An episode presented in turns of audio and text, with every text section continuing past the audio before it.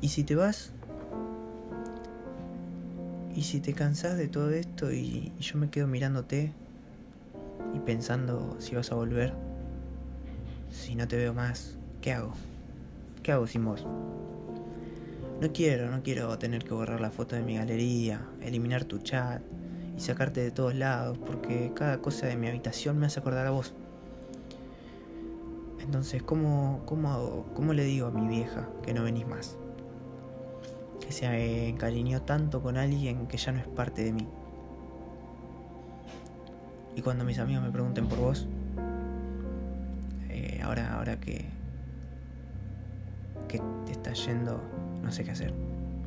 Porque me dijiste que era para siempre. ¿Por qué te creí? Ahora me quedo con las ganas de cumplir, de cumplir todo eso que soñábamos. ¿Qué hago con tus regalos? ¿Qué hago con tus regalos que tengo guardado en mi cajón si cada vez que los miro se me cae una lágrima? Te extraño, te extraño un montón. Yo sé que por ahí tengo varios errores, pero te amo. Y era hermoso verte toda despeinada, recién levantada, aunque vos te veías toda escrachada, para mí era lo más lindo de mis mañanas. Y ahora solo está en el recuerdo. Muero de ganas por escribirte. Pero lamentablemente vi en tus redes que empezaste una nueva relación. Y me puse a pensar, ¿y yo? Hace dos meses que se me partió el corazón, que no puedo sacarte de mi cabeza.